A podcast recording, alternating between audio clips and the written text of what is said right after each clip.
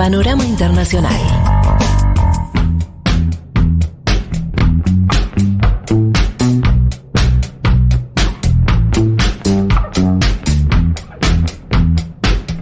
Bien, 12.32. eh, siguen cayendo mensajes, ¿no? Por el tema de las barbas. Acá alguien manda, sin nombre, pero una foto de Diego Armando Maradona en su vuelta a Boca, me parece que la vuelta del 96, ¿no? Cuando Diego tenía el famoso mechón amarillo, Claro. donde Diego Armando tiene la barba candado. A ver, Diego tuvo todos los looks posibles, ¿no? Todos. Eh, estamos hablando de un personaje emblemático. Ayer aparte, veía ¿no? uno que me gustaba mucho, que era el pelo muy cortito con un aro bastante largo. No sé si se acuerdan, no sé qué año habrá sido. Pero muy cortito y un aro muy largo. Sí, pasó por todos los estilos de, de pelo y barba. Pasó, pasó por todo. Otro Juan Cueto también dice lo mismo. El Diego supo usar barba candado cuando volvió a Boca. Florencia. Bueno, habla acá de, de- cuestiones previas. En general hay como, no sé si un debate. Te diría que hay consenso, ¿eh? Eh, eh, lo que viene llegando. Claro, lo que decíamos. Hay cosas donde no tiene cara grieta y está bien. Una es esta. Una es esta. Vamos a empezar con el, el panorama informativo de esta semana. Tenemos algunos temas. Si quieren, después podemos hablar también algo de Chile, que hay alguna nueva encuesta que está llegando. Eh, empezamos por Brasil. ¿Tenés el avioncito, Dieguito? Esto voy a hacer una herejía, pero poneme el avioncito. Ahí está. Ahí está, ahí está. Esto lo uso en la semana. Se, lo, se lo a alguien, ¿no? Pero bueno. Estamos en Brasil. En Brasil, ¿qué pasó? Siete votos a favor y cuatro en contra. La comisión del Congreso que investigó el accionar de Bolsonaro en torno al COVID, la famosa CPI de la cual hablamos tanto acá, aprobó finalmente el informe final que acusa al presidente de Brasil de crímenes contra la humanidad. Fuerte, ¿no? La- El título en principio. Más allá de los nueve delitos que se le implican, que, un, que una comisión de un congreso de un país acuse al presidente de ese país de crímenes contra la humanidad es fuerte. Este informe va a ir ahora a la Fiscalía, a la Corte Suprema, es decir, el Supremo Tribunal Federal, donde ya hay un encono con el propio Bolsonaro, que dijo que iba a desconocer el tribunal, etcétera, etcétera. Está peleado con Fuchs, con Alexander de Moraes, con, con buena parte del Supremo Tribunal Federal. Y incluso puede ir este informe, obviamente habrá que ver cómo se toma, a la Corte Penal Internacional de La Haya. Eh, obvia- a- acá marco que cada instancia tiene que decidir si acepta o no, si le da lugar al informe, pero el informe está, es contundente. Hay muchos cargos, no solo para Bolsonaro, sino para otras 77 personas, Sí. entre los cuales está parte de su familia, ¿no? Sus tres hijos. Los tres hijos, es una familia que hace política, eh, que aparte tres hijos con fuerte inserción en la política Sí, cotidiana total. del Brasil. Digo, eh, me parece que ahí hay algo como para estudiar, analizar.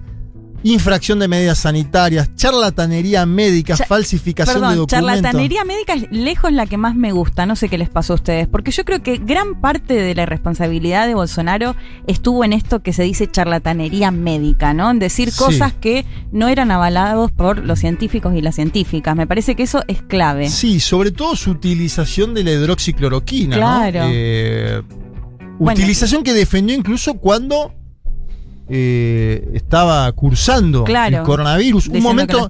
¿Se acuerdan que además él sale a declarar soy positivo y lo hace sin barbijo ante los medios de comunicación? Sí, con los periodistas al lado, una irresponsabilidad Ah, total. Ahí te, ahí Y, decís- y bueno, lo de las vacunas Sí. y el SIDA también que dijo recientemente. Bueno, eso fue algo de esta semana, ¿no? Eh, sí. Que todo el mundo le salió a contestar, obviamente. Quiero que escuchemos un primer audio que es sobre la CPI, sobre este, este informe aprobado finalmente en la comisión del Congreso.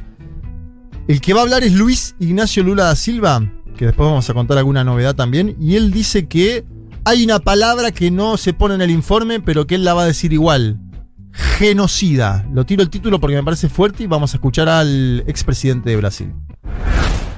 Sabe, durante uma pandemia que já matou mais de 600 mil pessoas, ele passou o tempo inteiro debochando, desacreditando, avacalhando, dizendo para as pessoas não usarem máscara, dizendo que as pessoas poderiam fazer aglomeração, ou seja, contra tudo e contra todos. Embora a CPI não tenha colocado no relatório final a palavra genocida, porque tem implicações jurídicas, não sei o quê, a verdade, a verdade, a verdade é que o Bolsonaro se comportou como um genocida. Bueno, traducimos a Lula, ¿no? Creo que fue bastante claro. Sí. Igualmente, ha- hacemos bien siempre en traducir. Cada vez que pasamos aparte audios en portugués y en inglés, hay que, evidentemente, traducir. Y si no, hay que ir al CUI. Él pasó tiempo entero desacreditando, dice, diciendo a las personas que no usen tapaboca, diciendo que las personas podían estar en aglomeraciones, o sea, contra todo y contra todos. La CPI no colocó en el informe final la palabra genocida porque tiene implicaciones jurídicas, dice Lula. La verdad, la verdad, la verdad, dice tres veces como quien anticipa que va a mencionar algo importante, Sí. es que Bolsonaro se comportó como un genocida. Bueno, hace tiempo se viene utilizando además esta categoría. Me parece que es Sí. fuerte, que es impactante, que tiene que ver con un contexto Mm. determinado en Brasil, que tiene que ver con un contexto de la pandemia, evidentemente también. Yo no sé si la mejor categoría. Sí. Bueno, Lula ahí refería a la cuestión de las implicaciones jurídicas porque lo que no se puede probar o lo que dicen quienes descartan el uso es eh, que Bolsonaro tuvo una política deliberada para matar eh, a, es- a- a tantos brasileños, lo cual digo, no es parte de la, de la discusión. O sea, Claro, porque digo, el, el hecho es que se decía que en el informe se iba a poner la palabra genocida y después finalmente no lo, no lo pusieron.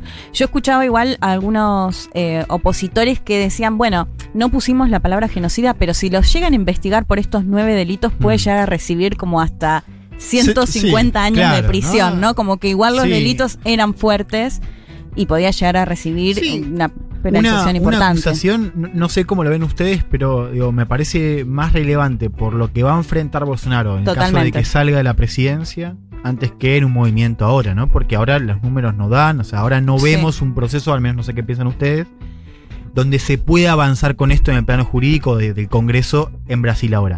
Pero sí. Igual lo erosiona, cuestión- eso seguro, pero lo erosiona en la- de cara a la candidatura. Claro, ¿no? Porque para- una sí. candidatura eh, enfrentando directamente nueve tipificaciones de delito de parte Mm. de una comisión del Congreso.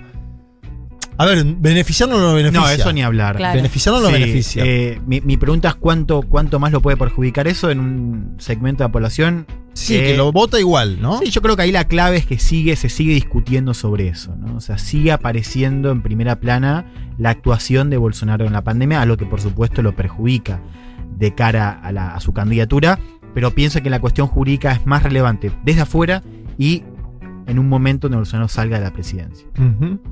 También esta semana fue importante porque Lula, quien habíamos escuchado, cumplió años, 76. em, nada, eh, pasaron muchas cosas en torno a eso. Festejó el cumpleaños con un, un grupo chico de gente de sus colaboradores en el Instituto Lula. Allí estuvo, por ejemplo, presente Celso Amorim, ¿no? Quien se dice que está dentro de su equipo de precampaña al menos. eh, y el Partido de los Trabajadores sacó un jingle. Estrenó un jingle. eh, vamos a escuchar un poquito de esto. A ver.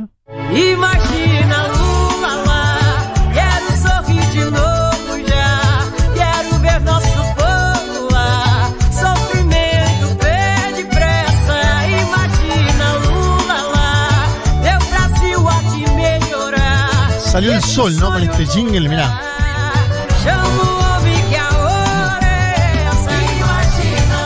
Se llama Imagina Lula La, es decir, imaginalo a Lula allá. Imagino que allá es el Palacio Plan Alto, ¿no? Eh, una canción que se ha difundido el mismo día que Lula cumplía años. Brasil va a mejorar, dice la canción. La verdad que yo ahí destaco. A ver, escuchemos la parte final. ole, ole. Mm, eh. Ahí está, eso- ahí volvía con el, el famoso Ole Ole Ole Lula Lula, ¿no? Que tiene que ver con las canciones previas de campaña de Lula. Bueno, me parece un personaje que ya está. Él dice que va a definir en febrero o marzo. Uno tiende a creer que ya definió, ¿no? Sí. Y cuando el Partido Trabajadores le saca esta canción Y cuando él va y festeja el cumpleaños con todos sus colaboradores que además Claro. estarán en la campaña, uno tiende a creer que Claro, sí, Lula que dice, si me invitan, voy. Claro. Yo estoy, ¿no? Y- Pero por supuesto también anticipándose a una- un posible movimiento más amplio, ¿no? De otros partidos del espacio. O sea, tanteando, decís que, que Claro, está esta cosa de, bueno, yo, Un yo operativo estoy, clamor. pero quiero que me llamen también, o sea, quiero que, claro, quiero que clamen por mi candidatura no solamente los partidos y movimientos cercanos al PT, sino también, bueno, un espacio más amplio. Claro. sí, opino igual, me parece ahí que hay... Igualmente el Partido de los Trabajadores ya tiene definido que su mejor candidato para el año próximo es Lula, que No, obviamente eso es algo, hablar, eso eso ni es hablar. algo que además sale en las encuestas, es notorio. La duda que yo tengo ahora, y falta un año, que es una eternidad para el mundo, para Brasil, es si hay o no la posibilidad de la aparición de una tercera candidatura que busque despolarizar la elección, ¿no? De eso está, se está debatiendo hoy en Brasil. Sí, por ahora eh, creo que es una buena, una buena cosa para, para seguir. Por ahora me parece que lo que venimos viendo mes a mes en Brasil es que este espacio está cerrado hoy, digamos. O sea, a pesar de- de del apoyo, a pesar de que el establishment brasileño apuesta justamente a un candidato de tercera vía, ¿no? Más cerca a la centro derecha, Hack, Doria y estos personajes que se quieren posicionar de esa manera. Tanto las encuestas como, diría, la dinámica de las calles, la dinámica política, me parece que atenta un poco contra ese espacio, ¿no? Es, es cierto que falta, ¿no? Eh, y eh, que además vemos un escenario político Sí. latinoamericano, no sé si están de acuerdo con, en esto conmigo, Sí. diría muy líquido, ¿no? Eh, porque si hace Mm. cuatro meses decíamos, che, en Chile José Antonio Caz va a estar Sí. disputando ingresar al balotaje o primero en las encuestas, Sí. parecía extraño. De acuerdo. Totalmente. Ahora, vos sabés que ahí hay una constante que me parece que, que es muy relevante para, para discutir sobre el escenario político por fuera de lo que pasa en las izquierdas o el progresismo. Que fíjense de qué manera lo que estamos viendo hoy en Chile, y ahora lo vamos a comentar con la última encuesta que salió, es básicamente cómo la, la, la ultraderecha se come a la centro derecha. Que es un poco lo que vimos en Brasil con el ascenso de Bolsonaro. Yo creo que el dato de la elección del 2018 18. el PT, si uno mira comparado con lo que había sido las, mu- las municipales de 2015-2016, ganó votos, incluso Ujú. 2014. Ganó votos. Lo que pasó fue que la centro derecha se desplomó. Es decir, dentro de la derecha, Bolsonaro, o sea, una mutación de un envase más hacia el centro, más cercano al establishment, por un envase mucho más radical. Sí, señor. Eso se confirmó en 2018. Y eso hoy sigue. O sea, Bolsonaro sigue siendo la gran fuerza dentro del campo del centro a la derecha, ¿no? En, en- en varios sentidos, en parte también por el electorado. Y lo que pasa en Chile, lo que estamos viendo ahora, eh, con otra situación, en otro momento, digo, hay, hay muchas cosas diferentes, pero vemos efectivamente cómo la, la ultraderecha vuelve a, eh, a hegemonizar el espacio del centro de la derecha. O sea, nuevamente lo que vemos es cómo un candidato más radical le termina comiendo poco a poco, semana a semana, bueno, más votos, más presencia al candidato de la centro derecha, en este caso Sebastián Sichel. Sí, pero se quemaron un poco lo- los papeles, ¿no? Eh, yo comparto lo que decís. Ahora, me parece ahí que la ultraderecha a nivel latinoamericano Mm. empieza a ocupar lugares de protagonismo electoral que veíamos por ahí en Europa, ¿no? Cuando veíamos a Le Pen, Sí. a Marine Le Pen, disputando una elección palmo a palmo, decíamos, eh, mirá, Mm. la ultraderecha europea. Acá ya vimos a Bolsonaro Mm. meterse en un balotaje y ganarle a un candidato eh, que era Fernando Haddad, Sí. que era candidato porque Lula estaba inhabilitado y preso. Y ahora estamos viendo que muy probablemente, y lo digo porque también hay Mm. que siempre desconfiar de las encuestas, José Antonio Cast, el candidato de la extrema derecha, ingrese al balotaje, ¿no? Sí, es muy yo probable creo- hoy. creo que es una posibilidad Sí. que hoy, no sé cómo lo ves vos, Leti, pero digo, Sí. hoy con la caída libre de Sichel y con el desprendimiento también, lo cual es otro dato. O sea, Bolsonaro gana, o sea, gana con el apoyo en segunda vuelta al establishment diciendo, bueno, todo es mejor antes que el PT, ¿no? Sí. Ahora lo que vemos en Chile es inclusive antes de una segunda vuelta diciendo Cast es el candidato de la derecha. Sí, además para mí lo llamativo o particular de Chile es que en el caso de Bolsonaro venía de un eh, líder como Lula que estaba preso acusado de corrupción, digamos, como jugando esa carta de la izquierda corrupta y demás que habían estado en el poder. En el caso chileno es distinto, porque justamente quienes gobernaron centro, centro derecha, centro izquierda, y el otro día un oyente creo que de Crónica Anunciada me pareció que hizo una síntesis muy buena, que decía, bueno, al final los chilenos y las chilenas hicieron toda esta protesta social, todo este movimiento para votar ahora a un candidato de ultraderecha. Y me parece que eso es bastante interesante, porque justamente lo que veníamos viendo eran demandas que claramente no parece Hmm. que un CAS puede llegar a responder. Bueno, pero en las crisis, mirá, yo siempre me acuerdo de la, la elección en la que termina ganando Néstor Kirchner, que se la gana porque se, se baja el candidato vencedor en la, Sí. en la primera vuelta. Si vos sumas ahí los votos de Carlos eh, Saúl, hoy ya fallecido, más los de López Murphy, son un 42% del electorado en la primera vuelta. Entonces ahí hay algo, y veníamos de el 2001, ¿eh? Veníamos del estallido. ven- ahora, entonces hay algo interesante para analizar ahí. Sí. Yo creo igualmente... ¿Qué pasa con las crisis, decís? Sí. ¿Qué pasa con las crisis y la volatilidad que también hay en ¿Saben términos qué? eh, ¿Saben electorales? qué, qué otra cosa me parece importante para hacerlo? Estaba pensando recién. Creo que estamos viendo algo que está que pasó también en Colombia con el acuerdo de paz y creo que podría pasar acá en Chile. Recordemos, Colombia gana Duque la elección a partir de la victoria del no en el referéndum, del Sí. el rechazo al acuerdo de paz. Sí. Ojo porque me parece, y creo que es otro dato clave u otra Mm. parte del dato del rebosamiento de Cast a eh, a Sichel, que es, ojo que la candidatura de, de, no, no empieza a venderse como esta cuestión del rechazo a la constituyente. De hecho, fíjense, hoy salió a hablar Elisa Loncón, o al menos es el título del mostrador, Sí. dice, el gobierno que venga, el que sea, tiene que respetar la constitución. Claro. Una frase que si uno lo mira, Sichel, recordemos, estuvo a favor del, del Sí, proceso. el único que estuvo en contra fue José Antonio Castro. Claro. el Claro, único de los Lavín candidatos. también estuvo a favor. Incluso Piñera, cuando se vota, también empieza a deslizar que él estaba a favor. Sí, de unos vuelcos y Claro, termina entonces apoyando. Uno miraba sí. ese Chile en ese momento y decías, bueno,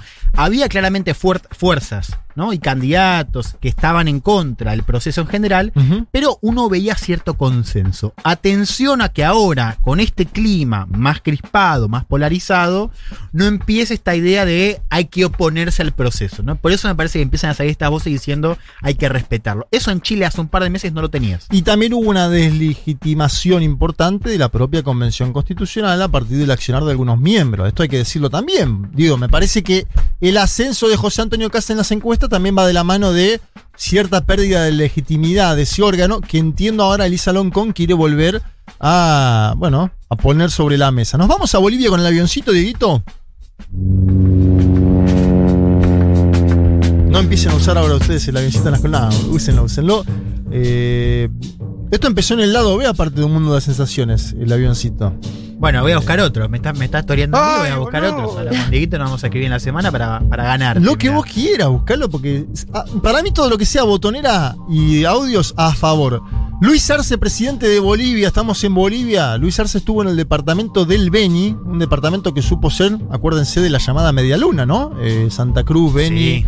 Pando y Tarija, es decir, El Oriente. El Oriente, ese sector eh, contrario al gobierno del eh, movimiento al socialismo, desde ayer se habló sobre la unidad de las fuerzas democráticas y advirtió, y esto lo pongo en consideración porque vienen, viene, viene en las calles bolivianas, diría que hay cierto calentamiento de calle o intento de calentamiento de calle, y lo que denunciarse es nuevas aventuras golpistas. A ver, escuchemos al presidente de Bolivia. La única forma de enfrentar con éxito esta crisis que heredamos del gobierno de facto es con la férrea unidad del pueblo boliviano. Hoy no tenemos más opción que recuperar el tiempo perdido. Por ello, ante los intentos de dividirnos y de nuevas aventuras golpistas, la unidad del pueblo boliviano, la unidad de la patria es la respuesta por encima de colores y preferencias políticas. Ustedes son los convocados y las convocadas para seguir poniendo el hombro al país. Así, de esta manera, estamos saliendo adelante. Bien, ahí pasaba, ¿no? Eh, el presidente boliviano alertando. Yo digo, si cada vez que un presidente de Bolivia, este es el primer presidente elegido democráticamente después de lo que fuera el golpe del 2019, cada vez que Arce dice que hay una desestabilización en curso, yo paro la oreja. Digo porque 2019 a algún sector del progresismo y demás lo tomó por sorpresa también, ¿no? Me acuerdo que en ese momento, cuando fue la jornada del golpe, había una cumbre del Grupo de Puebla en la Argentina. Ese mismo día, Leti se acuerda porque Sí, estábamos, estábamos. estábamos ahí To- Tomé el primer mate de Juan Macar. ¿Qué tiempos aquellos Qué prepandémicos? tiempos, ¿no? Eh, cebábamos mate. No vuelve más ese mate. No, qué bueno. va, va a volver, va a volver el mate. Eh, me parece que hay que prestar atención cada vez que Arce hable sobre una probable desestabilización, aventuras golpistas, sobre todo por el lugar de poder político que ganó Camacho. Camacho, un hacedor del golpe, que ahora es gobernador de Santa Cruz y que desde allí, desde ahí sigue diciendo, mira, lo que hicimos en el 2019 estuvo bien, Claro, digamos, lo sí, defiende en público, vamos a ganar de vuelta, dice. Sí. Lo decíamos un poco y aprovecho para chiviar, lo decíamos en uno de los videos que sacamos los jueves. ¿no? Los días Sí. jueves sale el video semanal. en YouTube y en el Instagram de Futurock. Esto de. Es difícil pensar un juego democrático con un- una persona que no solamente defiende el golpe, sino que su carrera política, o sea, Camacho está ahí, o sea, está en Santa Cruz hoy, por, el, por, por ser el hacedor del golpe, o sea, por tener un enfrentamiento estructural. O sea, en la, en, la, en la gobernación, Sí, decir, sí, como ganó, gobernador. ganó la ganó gobernación claro. por haber entrado Claro, con la Biblia al Palacio Claro, entonces, los incentivos para que esos actores se modelen no existen. O sea, es, es al revés. No, re- representa eso justamente. Claro, claro, que es un momento. Bueno, de- pero si él quisiera ampliar su base electoral para disputar unas elecciones presidenciales, tendría que moderar un poco el discurso. Es o- que creo que justamente lo que vimos en 2019 es el límite de ese discurso, el 2020, perdón, el límite de eso, es un, es un discurso que, una manera de hacer política que te sirve para gobernar la provincia más rebelde, sí. ¿no? Sí. O para intentar no, para intentar una aventura autonómica, si querés. Que Claro, la exacto, otra, la otra pasó en- especulación. En la primera primer fase del gobierno de Evo, pero no ciertamente para una estrategia a nivel nacional. Ahora, ¿qué tenés hoy que no tenías en su momento cuando Santa Cruz lanza esa aventura independentista? Hmm. Bueno, ciertamente una situación de mayorías que hoy el MAS no tiene. Y que en ese momento, con un, es verdad, con otras condiciones económicas, ¿no? Ciertamente. Pero hoy el gobierno de Arce no lo tiene. Entonces está obligado a buscar, bueno, cierta coordinación y cierta moderación con otros actores. Actores que a su vez no, no están dispuestos a ese juego porque sus incentivos dan cuenta de lo contrario, que tienen que radicalizarse. Último avioncito. Nos vamos a Venezuela. Estamos en Caracas. La Unión Europea empezó a desplegar su misión desde Caracas al interior del país, al interior venezolano, de cara a las elecciones de gobernadores y alcaldes del próximo 21 de noviembre, día en el cual también votará Chile, como mencionábamos antes, que tiene un significado importante porque es la primera vez desde el año 2017 que la oposición a Nicolás Maduro se presenta, ¿no? La última elección fue precisamente la misma, gobernadores y alcaldes año 2017, en ese entonces triunfo del chavismo madurismo en 20 de 23 gobernaciones, muy importante, muy fuerte, pero elecciones que no habían sido observadas por organismos internacionales. Entonces, esta vez hay una novedad política fuerte, más allá de la participación de la oposición, que tiene que ver con el despliegue de esta misión de observación eh, electoral de la Unión Europea. Vamos a escuchar a la jefa de esta misión eh, de observación, estoy hablando de la socialista portuguesa Isabel Santos. Nosotros vamos a observar todo el proceso electoral, desde la campaña la administración electoral, al momento de votación, todo después, el momento después de- del recuento de votos, de todo, si hay reclamaciones, si no hay, y produciremos un relatorio que vamos a entregar. Bueno, yo pronostico que va a tener laburo Isabel Santos, ¿no? Está yendo a observar una elección compleja, complicada, eh, con una oposición que participa pero que a la vez denuncia al gobierno de ser una dictadura, dice la oposición, con lo cual siempre es complejo cómo participás, cuánto participás en la elección, qué haces cuando la elección determine una cosa y no otra, si tenés observadores propios, fiscales desplegados en todo Venezuela no los tenés, en eso creo que eh, el oficialismo venezolano ha logrado ¿no? tener eh, bueno, una base militante sólida a lo largo de todo el país que le permite eh, cubrir la elección, además de ser obviamente quien organiza la elección. Pero bueno, también está la novedad de que en el Consejo Electoral hay por primera vez miembros de la oposición en los últimos años. Creo que ahí tenemos otra noticia vamos a ver cómo se despliega esa misión de observación de la Unión Europea. Un Venezuela que fue muy crítico de la Unión Europea en el último tiempo, pero yo creo, lo dije el año pasado y el anterior, que nos equivocábamos si asimilábamos a Pompeo, por ejemplo, que en ese entonces estaba con Donald Trump en los Estados Unidos de América y su política hacia Venezuela, con la política que tuvo la Unión Europea.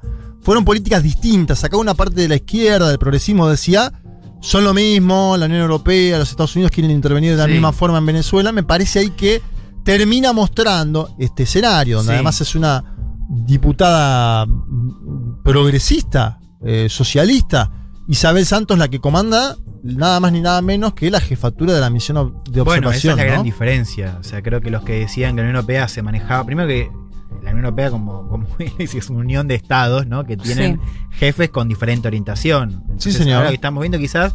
Creo que hubo un tiempo en la Unión Europea donde primaron quizás las voces más radicales, ¿no? Y hoy, bueno, ya hace un tiempo vemos voces más progresistas que se animan a levantar la voz diciendo esto no sirve, las sanciones no sirven. Claro. Es momento para negociar. Y ¿no? con el antecedente más reciente de las elecciones de diciembre de 2020 legislativas en Venezuela, Sí. que la Unión Europea había coqueteado un poco con la idea también de Sí. ser observadora y finalmente, como Maduro no quería Sí. cambiar la Era dos, fecha, dos meses, eh, Claro, dos ah, meses antes tienen que enviar la misión y Maduro no, estaba en no, contra de finalmente eso. no la mandaron. Pero digo, ahí me parece que generó también esta, estas críticas que hablaba, decía Juanma, y que llevan Sí. justamente al el hecho de reconocer que finalmente si no participan también te quedas un poco afuera y no Sí, contribuye lo demasiado. cual hay también alguna constante que, es, que, que creo que no sé cómo leen ustedes, que se vuelve a confirmar acá, que es cuando crees que, que el escenario o sea, está despejado, estás equivocado. ¿Viste? O sea, cuando crees que más o menos se ordena la cosa, y no, no, puede ser por acá, elecciones, elecciones. Bueno. la, la oposición vuelve. Sí, es cierto, pero digo. No, no, y en el medio estuvo la, vuelve está la detención atrás. de Alex Saab, está el levantamiento Sí. de la mesa de diálogo Exacto. en México. O sea, cuando ves que la cosa se empieza a clarificar, Sí. ahí agarrate el bolsillo porque algo está pasando. O sea, algo que no estás viendo está pasando o va a pasar. Un país muy complejo, muy complicado, que se ha simplificado de los dos lados del mostrador, diría, en el sentido de es una lucha antiimperialista por un lado, y en el otro diciendo es un gobierno que va a caer mañana porque no Mm. tiene apoyo popular. Creo que las dos lecturas se demostraron extrañas al menos. Hmm. Eh, pero bueno, a- a- habrá que seguir ese proceso electoral porque es bien interesante para ver hacia dónde va ese proceso político de Venezuela, para ver qué fuerza tiene el oficialismo, para ver qué fuerza tiene la oposición, ¿no? Que se presenta nuevamente bajo Sí, la chapa de la Mesa de ¿Y Unidad cuánta gente va a Democrática. votar? Yo creo que la, la Sí. pregunta hoy en Venezuela, más que a quién vota la gente, es si la gente va a votar o no, ¿no? Que es un poco el dato que tenemos de la última elección. Muy bien, terminamos este panorama, nos vamos a una tanda.